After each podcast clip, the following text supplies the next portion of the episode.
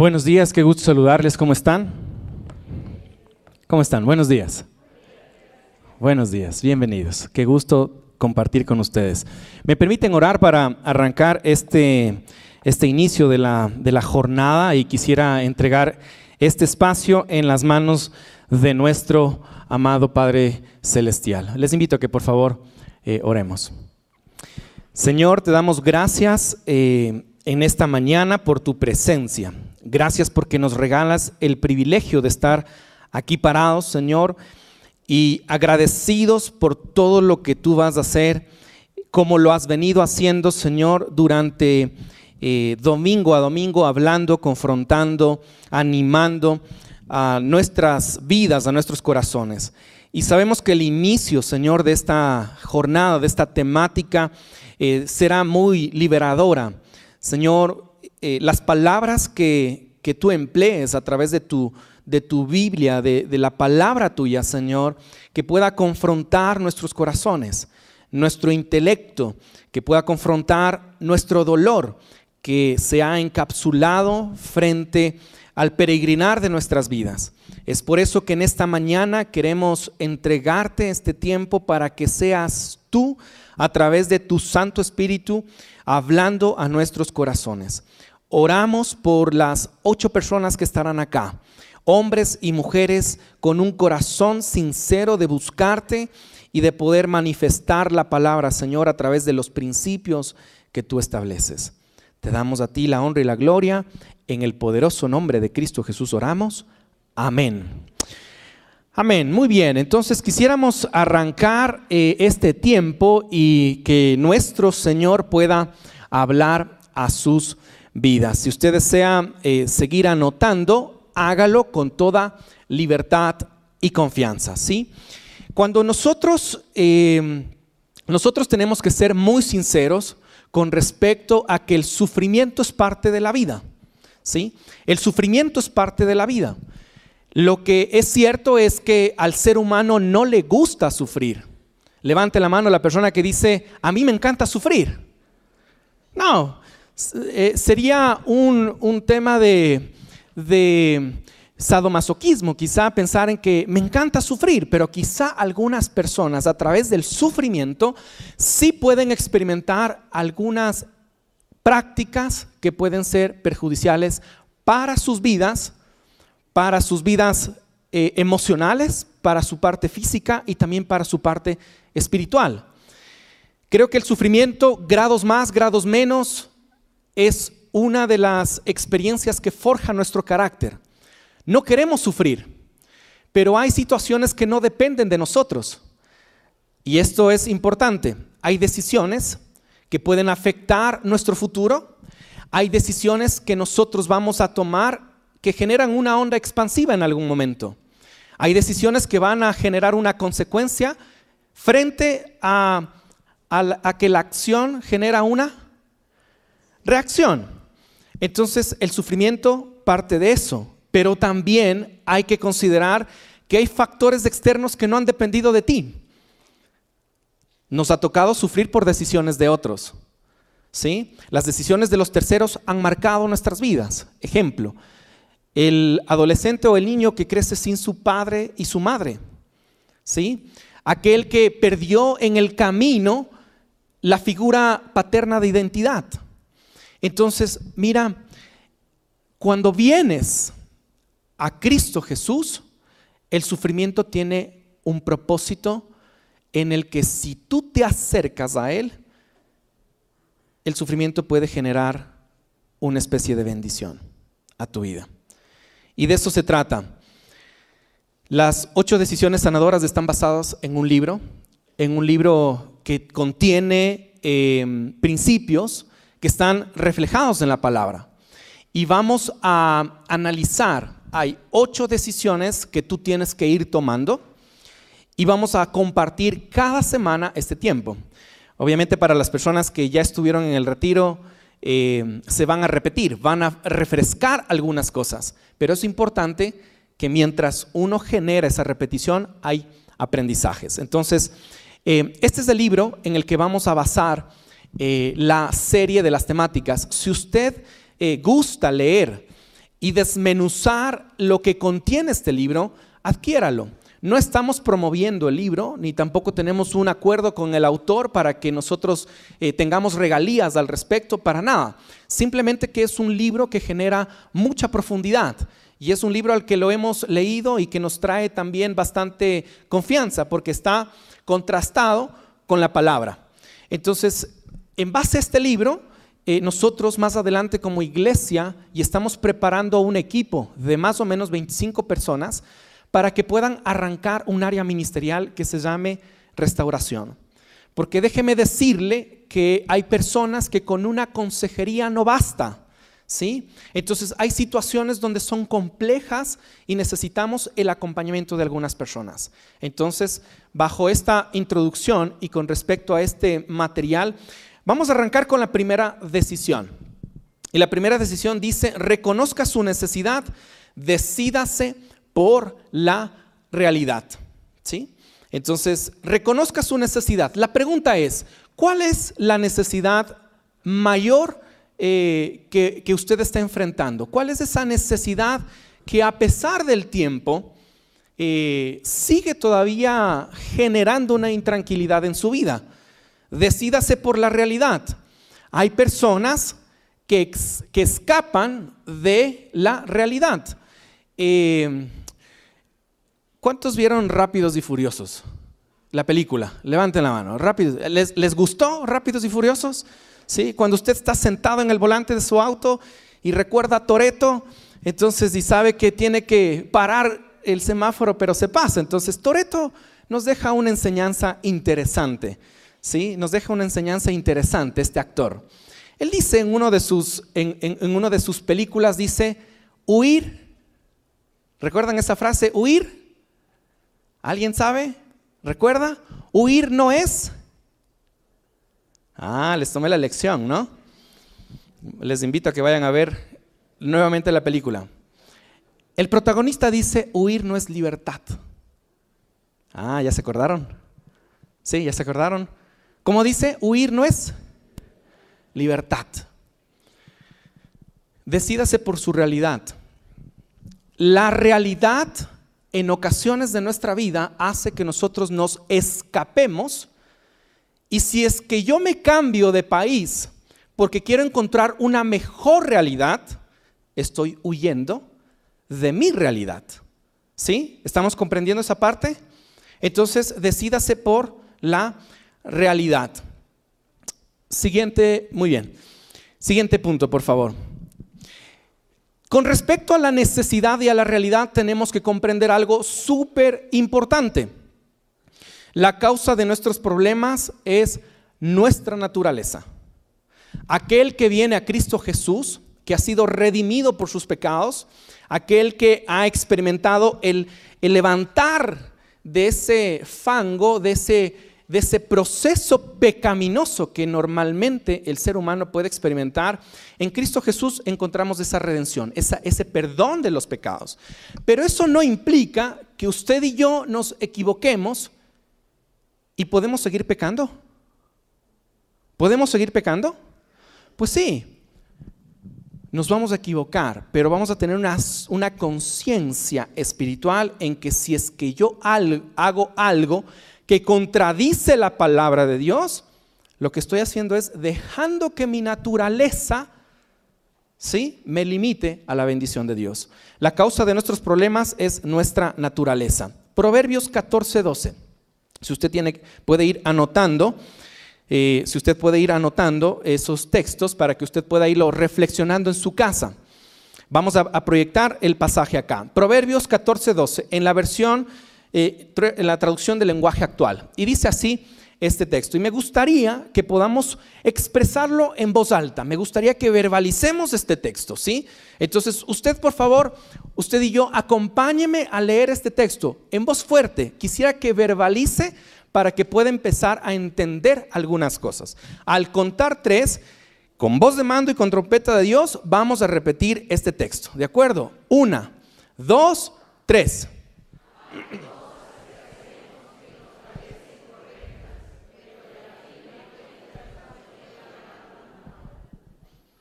Mm, más o menos. Solo los hombres. Solo los hombres. Los hombres, a voz fuerte, alto, vamos a verbalizar. Una, dos, tres.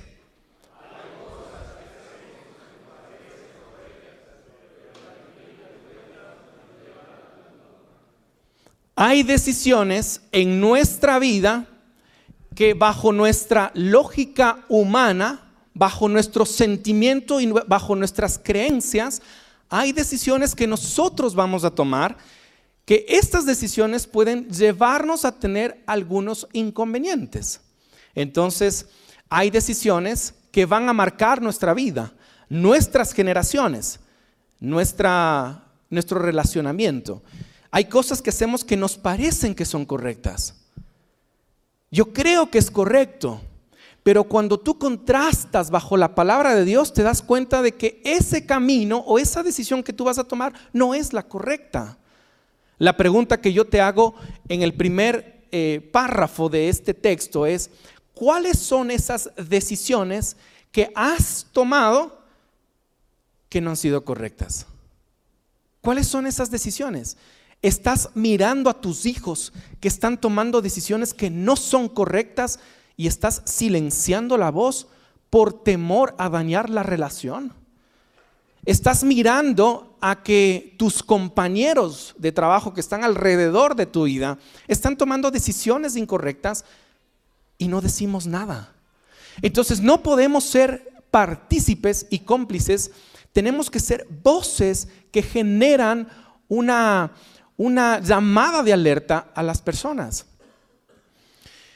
Pero al fin de cuentas nos llevan a la tumba. Hay decisiones que pueden terminar con nuestras vidas. Hay decisiones que pueden terminar con nuestro matrimonio. Hay decisiones que pueden terminar con nuestro trabajo. Hay decisiones que pueden terminar con nuestra eternidad. Entonces, las decisiones que hoy tomes en este momento van a repercutir en tu futuro. Y hay decisiones que no puedes darte lujo de equivocarte, porque pueden marcar el rumbo de tu vida. Las decisiones que tomamos, yo normalmente a las personas con las que nos vemos les digo algo. Somos el resultado de nuestras decisiones. ¿Sí? Somos el resultado de nuestras decisiones. Somos lo que decidimos. Hay algo hermoso que Dios nos regala. ¿sí? La libertad. La libertad para decidir. Dios nos regala esa hermosa experiencia de que tú y yo decidamos. ¿Sí? Corintios nos va a decir algo súper importante. Todo me es lícito. ¿Sí? Todo me es lícito, pero no todo me conviene. Todo me es lícito, pero no todo me edifica, no todo me construye. Entonces, mira, hay algo tan hermoso que Dios nos regala que es la libertad y esa libertad de decidir. Cuando yo decido, como dice la Biblia, engañosamente con mi corazón, sin considerarle a Él o considerar a mi entorno de mentores, me puedo buscar un serio problema. Entonces, cuando tú decidas con la palabra de Dios, con la presencia de Él y con personas, como dice la Biblia, en la multitud de consejeros encontrarás conocimiento, sabiduría. Entonces, cuando tú decidas o te dejes ayudar, puedes mitigar las decisiones que puedes tomar. Pero si tú decides solo, prudentemente, porque consideras que es, que es lo que tú consideras, puedes equivocarte. Eh, Nuestros problemas surgen por nuestra naturaleza. Cuando nos equivocamos con las decisiones que tomamos, hay tres cosas que generan un conflicto en nuestras vidas y que eso lo regamos al resto de personas. Primero, cuando nos equivocamos, nosotros experimentamos algo especial. ¿Cuál es la palabra? Siguiente lámina, por favor. ¿Cuál es la palabra? Orgullo. Una persona que está lastimada o una persona que de alguna forma ha tomado una decisión o un camino que no es correcto, genera orgullo. Cuando tú le dices a alguien, creo que ese no es el camino o no es la decisión, si la persona tiene la humildad de decirte gracias, gracias por recomendarme, pero no te voy a hacer caso, entonces es su orgullo el que le está diciendo, no te dejes, no te dejes dominar por, por las voces que están alrededor. ¿O acaso cuando nosotros nos relacionamos y generamos una llamada de atención, o cuando le decimos a alguien, mira, me parece, o yo te recomiendo que no tomes este camino, la otra persona eh, reacciona, reacciona y te dice, oh, yo tengo la madurez para poder tomar mis decisiones, tú no me puedes decir lo que tengo que hacer. ¿Les ha pasado con sus hijos algo así? Mamá, no estás en mi generación. En tu generación no había tecnología. No me puedes decir lo que yo tengo que hacer. ¿Sí?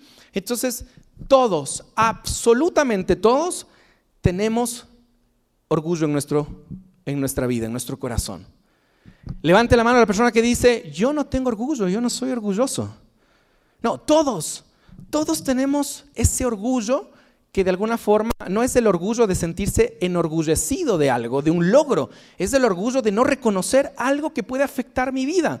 Mira lo que dice Proverbios 18:12, la arrogancia va delante de la destrucción. La arrogancia va delante de la destrucción, la humildad precede al honor.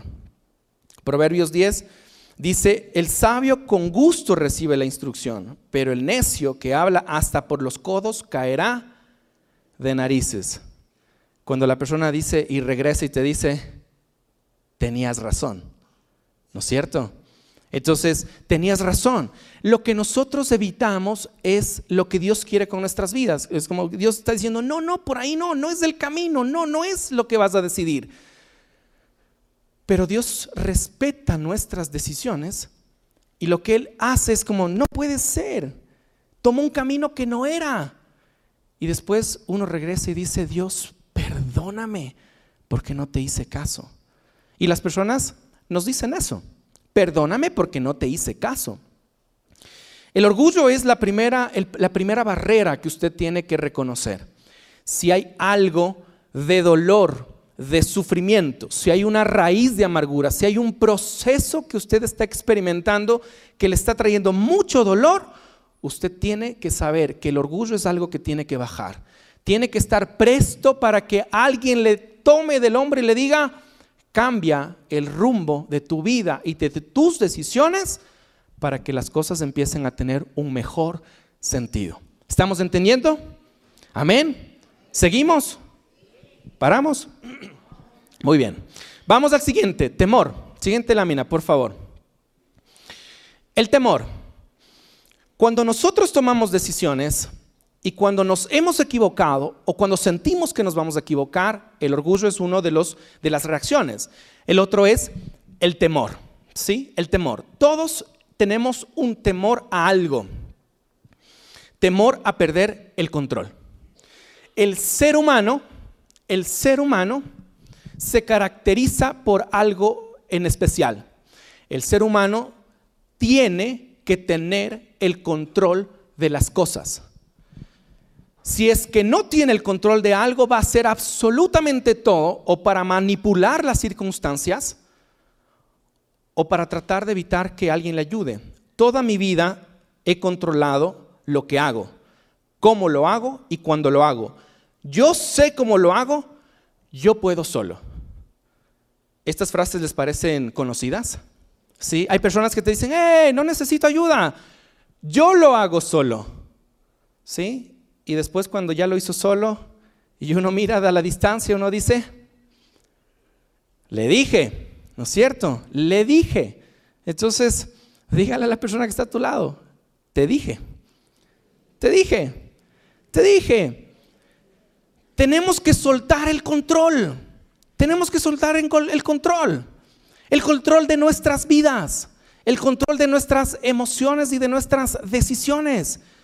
Si algo quieres para experimentar un proceso de restauración y de sanidad para tu vida, tienes que soltar las riendas y el control de tu vida. Déjame decirte algo, en medio de la libertad que tú y yo tenemos delante de Dios, es Dios quien debe controlar nuestra vida. Y si Él no está controlando tu vida, puedes estar en un pequeño problema. El temor, la culpa. Otro, otro factor es, el primero era orgullo. Segundo, el tercero, eh, hay personas que se culpan por todo, ¿no es cierto? Se culpan por todo, viven, una, viven un victimismo completo, se culpan por absolutamente todo, aún de las cosas que no son responsables. Cuando tienes, cuando tienes un grado de estima baja, ¿sí? de inseguridad, normalmente te culpas aún por las cosas que no has hecho o por las cosas que no pensaste. La culpa fácilmente se convierte en vergüenza. La vergüenza es el sinónimo o la consecuencia de la culpa. ¿Cuál es la diferencia? La culpa con respecto a que yo hice algo malo y la vergüenza, soy alguien malo y defectuoso. Mira, las emociones no son buenas ni malas. Las emociones son un hermoso regalo de Dios. Las emociones son esos grados apasionados, intensos, pero que duran poco tiempo. ¿Sí? Pero las emociones que son un gran regalo de Dios nos generan en ocasiones un juicio personalmente hacia nosotros. Por ejemplo, si es que yo no sé nadar, si es que yo no sé nadar y veo que hay una piscina y veo que el resto de personas está disfrutando de esa piscina, yo tengo la certeza de que yo no puedo nadar. Y si yo me lanzo, ¿qué va a pasar? Me voy a ahogar, posiblemente, a menos de que sea una piscina de niños, ¿no? Pero si es que yo me lanzo, eh, si estoy, estoy mirando la piscina, yo tengo una lucha entre que me lanzo y no me lanzo. ¿Qué me detiene a no, a no lanzarme? El temor. ¿El temor a qué? Ahogarme. ¿Esa emoción es buena o mala? ¿Qué dicen? ¿Esa emoción es buena o mala? Es buena. ¿Por qué? Porque ese temor me está protegiendo de qué? De que si me lanzo, me voy a ahogar o no. Entonces, el muchacho que mira a la chica y que la ve interesantemente para sus ojos y la comienza a mirar y dice, bueno, ¿voy o no voy? Entonces, ese temor, ese temor es una emoción de protección, ¿sí? Pero yo puedo autoflagelarme y yo puedo generar un juicio bajo mi emoción en el que yo veo la piscina, yo veo la piscina, me quiero lanzar, pero me digo, soy un cobarde. ¿No es cierto?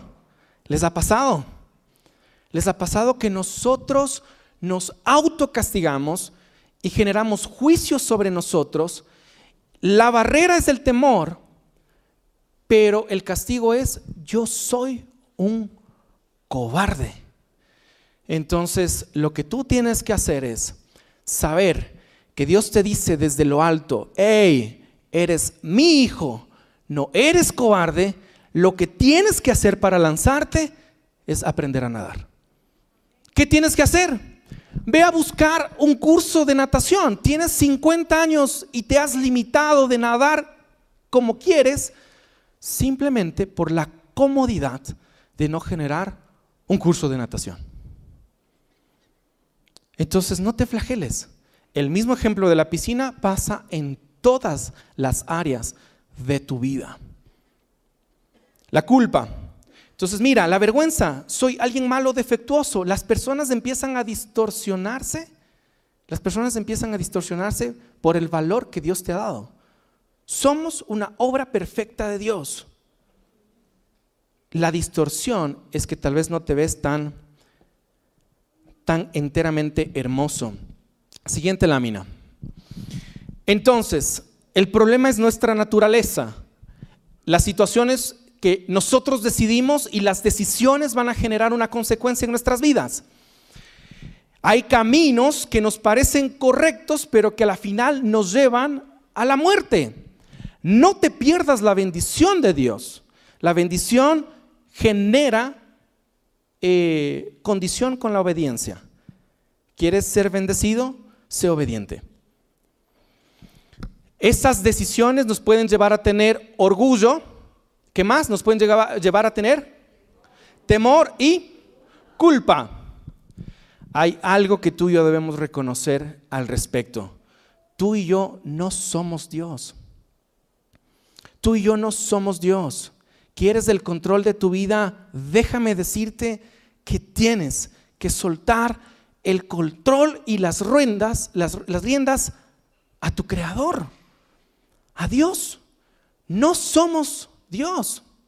Y tenemos que reconocer que hay alguien mayor a nosotros, una, una presencia sobrenatural que Dios busca que tú y yo generemos esa dependencia.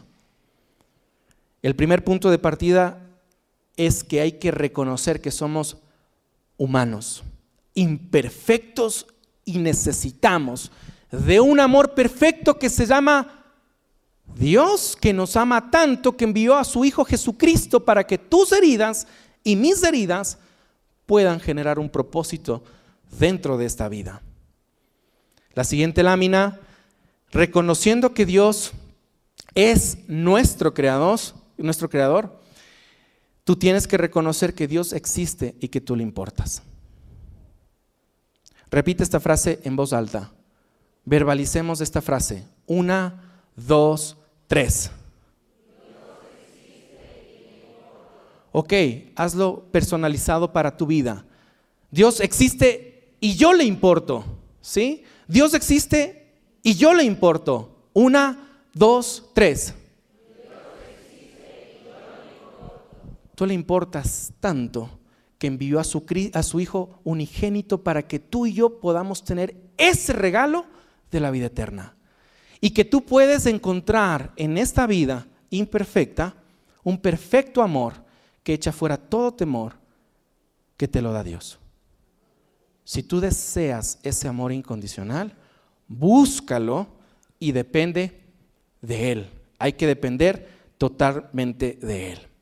Siguiente lámina. Mira, nuestra tendencia normalmente es hacer lo malo. ¿Sí? Nuestra tendencia normalmente es hacer lo malo. Cuando, cuando éramos niños o los niños o los pequeños, cuando tú les dices no hagas eso, ¿qué hacen? Eso mismo lo hacen. Y cuando tú les regresas a ver con ojos de picardía, como que te dicen, hey, me dijiste que no lo haga, pero ya lo hice. Hay decisiones que ya no regresas a ver con ojos de picardía, ya regresas a ver con ojos de dolor. Y Dios te dice, te dije que no lo hagas. Hay un punto importante con respecto a la voluntad de Dios. Romanos nos va a decir que la buena voluntad de Dios es buena, agradable y perfecta. La voluntad absoluta. ¿sí? La voluntad absoluta es aquella que se ejecuta con respecto a los beneficios de Dios para tu vida. ¿sí? Entonces, a pesar de que uno puede equivocarse, uno puede llegar a, la conciencia, espiritualmente hablando, que uno dice, lo hice mal, la siguiente lo voy a hacer bien. Y Dios en su, en su amor y bondad nos genera esa voluntad absoluta. Pero también hay esa voluntad eh, un poco permisiva. Somos tan obstinados que nosotros le decimos a Dios, Dios, ayúdame o dame o provéeme. Y de repente Dios te dice, no, no es el tiempo, o no es el lugar, eh, no es el lugar, no es la persona, no es el momento. Y tú nuevamente te, te empeñas y, pero Dios, ayúdame. Entonces, de repente Dios te dice, ok, no era lo que quería, pero tú me lo estás pidiendo. Entonces quisiera que tú vivas la consecuencia de lo que me estás pidiendo. Entonces, que nuestra oración pueda ser que podamos hacer la absoluta voluntad de Dios que es buena, agradable y perfecta. Dios siempre va a querer lo mejor para nosotros, lo bueno. Dios siempre va a querer lo agradable. Dios siempre va a querer lo perfecto para nosotros. En su perfecta voluntad, en su perfecto tiempo y bajo su perfecta voluntad. Mira, nuestra tendencia a hacer lo malo, deseos que nos empujan a la dirección equivocada. Entonces, habíamos mencionado que es importante reconocer este tema. Eh, el problema no tan solo es del alcohol, la pornografía o la segunda mirada. El problema a nuestra tendencia con respecto al que nosotros nos lastimamos es que no tenemos dominio propio. Hay una gran diferencia entre el autocontrol ¿sí? Y el dominio propio. Entonces, eh, algunas personas te van a decir que tú necesitas desarrollar autocontrol. Entonces, algunas personas te van a decir, no, pero es sencillo, necesitas autocontrol. ¿sí? Necesitas autorregularte, necesitas establecer límites. Pero en ocasiones muchas personas experimentan que esto es algo complejo y difícil.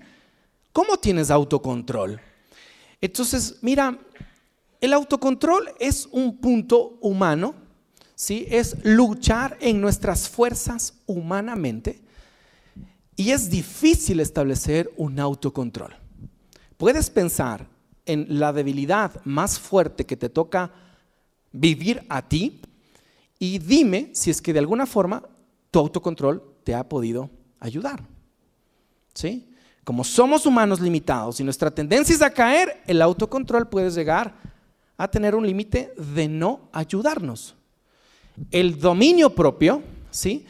El dominio propio es una característica espiritual y es un regalo especial de Dios que el dominio propio tú lo, lo llegas a robustecer a la medida de la relación personal que tienes con Cristo Jesús. A la medida en la que el Espíritu Santo te susurra al oído y te dice, hey, no es el camino por el que tienes que ir. El dominio propio es aquel en el que tú te paras y dices, no es en mis fuerzas, lo quiero hacer en la fuerza y en la voluntad de Cristo Jesús. El autocontrol es humano, el dominio propio es divino. ¿Necesitas tener autocontrol? Sí, pero necesitas trabajar en el dominio propio y eso se lo trabaja de rodillas delante de la presencia de nuestro Dios día a día. Entonces el problema no es tan solo el alcohol, la pornografía, la segunda mirada, es la falta de dominio propio. Si sabes que esa es una debilidad en tu vida, lo que tú necesitas saber es que necesitas dominio propio delante de Dios. Y Él te respalda y Él te apoya. Tratando de controlar nuestro dolor. Mira, cuando las personas no logran procesar el dolor o el sufrimiento, generan algunos rasgos característicos. Comen de más, no comen, compran, hacen ejercicio eh, excesivo, eh, amistades fugaces, se aíslan y son violentos. Cuando hay un corazón no saludable, cuando hay un corazón que está dominado por el dolor o por el sufrimiento y no ha soltado las riendas a su creador, reconociendo que Él es el que nos ayuda, entonces nosotros necesitamos saber que hay características como estas. Comes de más porque tienes ansiedad. ¿Sí? Eh, no comes porque tienes un grado alto de tristeza o de depresión que te, que te corta el sueño y el alimento. Hay personas que comprando de más, y eso genera un efecto colateral con respecto a una deuda, entonces esa compra obsesiva, compulsiva, hace que satisfagas algo que tienes dentro de tu corazón. Creo que el ejercicio es algo importante. Es más, tenemos que hacer ejercicio, tenemos que cuidar al templo del Espíritu Santo, tenemos que hacer ejercicio, pero el, ejercicio excesivo en el que quieres olvidarle a esa persona, quieres olvidar esa pena, quieres salir de tu realidad, ese ejercicio lo que te está haciendo es estás sobrecargando y estimulando a tu cuerpo. En algún momento te va a pasar factura. Esas amistades fugaces que te pueden decir, sí, hazlo, hazlo, hazlo, ¿por qué no? ¿Por qué no tomas ese camino? aquellas personas que te dicen, hey, mira, eh, es solo un beso. Nadie te va a ver. Dale. Tú lo puedes hacer. Es solo una mirada. Esas amistades fugaces que no construyen tu vida. Pues si solo te dicen que es un beso y si tú estás casado, déjame decirte que eso es infidelidad. Si solamente es una mirada y no estás más que tú y la computadora, es una sola mirada, y si te está dominando esa lucha constante con la pornografía, estás viviendo una distorsión de la realidad. Y ese amigo te está diciendo, no, es una mirada, dale. No hay nada de malo. Tienes que estimularte. Si es que no te va bien en el matrimonio, tienes que estimularte. Esas voces que están alrededor tuyo lo que te están diciendo es, mira, hay caminos que te parecen correctos, pero al final son de muerte. Esa mirada, así sea un computador, es infidelidad. Porque la mirada genera en ti una sensación en la que empiezas a descargar algo que no es correcto. Es infidelidad. Infidelidad virtual a tu pareja.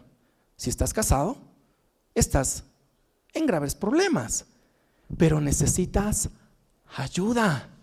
Donde el Señor te dice, hey, hey, es posible salir. Cinco segundos de mirar una imagen que puede generarte estimulación a tu mirada, 20 años para que lo puedas borrar de tu cabeza. Cinco segundos. No te pido que vayas a hacer la prueba, por favor. No te pido, no voy a probar, voy a ver que si es verdad lo que dice el pastor. No, te estoy diciendo lo que ya los que han caído y les cuesta salir. Cinco segundos, 20 años. Con una imagen. ¿Sí? Si tú quieres salir, pero más son los segundos que has, has mirado, entonces déjame decirte que es posible. Y déjame decirte algo, si estás luchando con esto, en tu autocontrol, quizá has fracasado. Pero en el dominio propio del poder de, Cristo Jesús, tú puedes salir de eso. Porque he visto personas que han salido de esas raíces de amargura. Es posible. Cuando vienes a alguien que se aísla o genera violencia a su alrededor, es porque posiblemente ese corazón tiene sufrimiento o dolor y ha generado una raíz de amargura. Normalmente los corazones que no son saludables se aíslan. Y creo que es importante reconocer que sí, hay descompensaciones químicas que nuestro cuerpo pierde y que en algún momento es importante acudir y buscar ayuda. Pero hay otros temas donde son de grado espiritual y las cosas espirituales se disciernen espiritualmente y se tratan espiritualmente. Y creo que es importante buscar ayuda. Si estás luchando con la depresión extrema y eh, eh, difícil, o sea, necesitas ayuda. Porque tal vez estás en una descompensación química. Y obviamente es parte de la ayuda que Dios nos da. Tratamos de huir del dolor viviendo ocupados. ¿Sí? ¿Recuerdas lo que nos decía nuestro amigo Toreto? ¿Sí? ¿Sí? Huir no es libertad. ¿Sí? Entonces las personas huyen de sus problemas y ocupan su cabeza en algo que piensan que es productivo. Y puede ser productivo, pero es engañoso. Tú sabes que eso que estás simplemente viviendo es una huida y una escapada de esa libertad que requieres. El dolor es real, lo descubrimos cuando estamos solos y en silencio. Haz un ejercicio. Mi lugar favorito cuando yo tengo alguna carga en especial es del parque metropolitano. ¿sí? No, no voy pasada las 6 de la tarde porque es peligroso, pero mi lugar favorito es el parque metropolitano. Cuando estoy con una carga especial, voy delante de Dios y le digo, Dios, mira, quiero contarte lo que mi corazón siente. Y en ese silencio de la naturaleza, en ese susurro del viento apacible, en esa quietud donde yo empiezo a adorarlo, donde le pienso a contar las cosas que me pasan, donde también somos humanos y nos frustramos. Esos espacios son tan especiales. ¿Cuándo fue la última vez que tuviste un tiempo de desconexión en, en el que le contaste a tu Creador lo que tu corazón siente. No basta tan solo tu habitación, doblar las rodillas, tienes que buscar un espacio muy apartado. ¿Qué hacía Jesús cuando, cuando sentía esa necesidad? Se alejaba de sus doce discípulos y buscaba los lugares altos y se retiraba y tenía un tiempo. ¿Por qué? Porque también él vivió un desgaste. ¿Acaso él no sufrió? Claro, el diálogo del Getsemaní, Señor, que pase de mí esta copa. Si es que yo no lo puedo hacer, ¿por qué no lo hace Pedro? Él vivió también esa realidad. Necesita saber que cuando se apagan las luces y se apaga el telón y estás solo, estás solamente tú y tu corazón, entonces tú tienes que saber que es ahí donde uno tiene que ser muy sincero y decir, sí, la verdad no lo puedo hacer. Tengo que buscar ayuda en lo alto. El problema es, mi problema no es tan malo. Esto se llama negación. ¿Sí? Entonces hay algo tan difícil que uno puede experimentar dentro de el peregrinar humano es que uno niega las cosas, ¿sí? uno no quiere darse cuenta de las cosas. Entonces, mi problema no es tan malo, eso se llama negación. Cuando nuestro dolor se vuelve más grande que nuestro temor a cambiar. Mira, yo puedo solo. Hay, hay algunas personas que me han dicho, yo puedo solo. Yo no necesito ayuda. Yo, ¿cuál Dios? ¿Cómo así? Si, Dios hubiese estado acá, no hubiese vivido o padecido lo que estoy haciendo. El sufrimiento hace dos cosas. El dolor hace dos cosas. O te acerca a Dios o te aleja de Él. Normalmente, normalmente, la persona que sufre o padece, ¿qué hace? Se encapsula y se aparta y se aleja de Dios. Se aleja de Dios. Cuando tú sufres o generas dolor delante de su presencia, déjame decirte que sufres, pero tienes paz. Sufres, pero generas esperanza. Y el dolor se va trabajando en algunos procesos interesantes que la palabra plantea. El sufrimiento hace esas dos cosas. Si yo, si yo puedo solo, si usted pudiera solo, ya lo hubiera hecho. Si pudiera controlar ese problema, no sería ningún problema. Admita, admita, hay que salir de esa negación. Mira lo que dice la palabra en Santiago 1.12. Dichoso el que resiste la tentación, porque al salir aprobado recibirá la corona de la vida que Dios ha prometido a quienes lo aman. Normalmente el sufrimiento y el dolor lo generamos nosotros por nuestras decisiones. Si tan solo hubieses esperado un minuto o un tiempo más, te hubieses librado el camino de vivir y padecer. Dichoso el que resiste la tentación. Dichoso el que resiste, porque al salir aprobado recibirá la corona de la vida que Dios ha prometido a quienes lo aman. Aquí quisiera compartir algo importante. Miren, em, Dios respeta nuestras decisiones. Él respeta nuestras decisiones, pero no necesariamente las aprueba. ¿Sí? Hay una gran diferencia entre respetar la decisión y aprobar la decisión. Tenemos que ser personas aprobadas delante del Señor. Que Él pueda respetar nuestras decisiones, pero que también las apruebe que las avale y que pueda generar ese control. Mateo 26, 41 dice, estén alerta y oren para que no caigan en tentación. El espíritu está dispuesto, pero el cuerpo es débil. El espíritu está dispuesto, pero el cuerpo es débil. Vamos a caer en algún momento. Vamos a equivocarnos. Somos humanos imperfectos pero debemos buscar la perfecta voluntad de nuestro Dios. Y quiero ir terminando con esto. Mira, estas pautas prácticas para ti, para que tú puedas reconocer esa necesidad de tu vida. Siete pasos, no son siete pasos o siete secretos, simplemente son pautas que quisiera dejarte delante de ti para que tú puedas considerar esa necesidad. Primera cosa, reconozca que solo no puede. Hay un poder superior a nosotros, Dios. Si es que ya hubieses podido, no estarías en ese problema, en esa situación. Entonces necesitamos una ayuda especial y esa es Dios. Necesitamos de Él un poder superior. Dos, identifique bien el problema, no lo niegue. ¿Habrá alguna herida, complejo o mal hábito?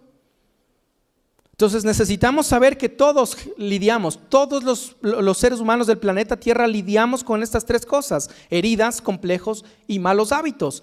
Haga un ejercicio en su casa, haga un listado de aquellas heridas que usted considera que están ahí.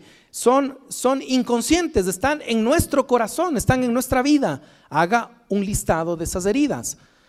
Haga un listado de cuáles son sus complejos. ¿Qué es lo que le está limitando a usted? ¿Cuáles son aquellas cosas que le están eh, controlando? ¿Y cuáles son esos malos hábitos que usted necesita eh, transformar? Tres, establezca límites y reglas con usted mismo. Se necesita establecer reglas y límites para usted. Hay un buen libro que yo le recomiendo a leer, se llama Límites. ¿sí? Si usted quiere establecer límites para su vida y quiere saber cuál es el límite para poder llegar, lea este libro, se llama Límites. ¿sí? Si tú estás soltero eh, y buscas una pareja, yo te invito a leer este libro que se llama Límites en el noviazgo. Entonces eh, necesitamos establecer límites. Cuatro, saber que la victoria es diaria. La victoria es diaria. La vida, la Biblia dice, cada día tiene su propio afán. Cada día tiene su propio afán. Tenemos que saber que la victoria es diaria. Cinco, generar dominio propio en el poder del Espíritu Santo. Seis, pide ayuda y comparte con alguien. Santiago 5:16 dice, confiesen sus pecados unos a otros y oren unos por otros para que sean sanados. La oración del justo es muy poderosa y efectiva. Si estás cargando algo con alguien, compártelo, busca ayuda. Tiene que ser alguien maduro que pueda guardar un grado de confidencialidad, pero que también te diga, esto yo no lo avalo de acuerdo a la palabra de Dios, pero necesitas buscar ayuda. Siete, ore y busque mentores. Los mentores son aquellas personas mayores a ti, que son maduros en la fe, espiritualmente fuertes y robustos y que te pueden hacer preguntas incómodas. Las preguntas incómodas como por ejemplo, ¿tienes algún problema con la pornografía?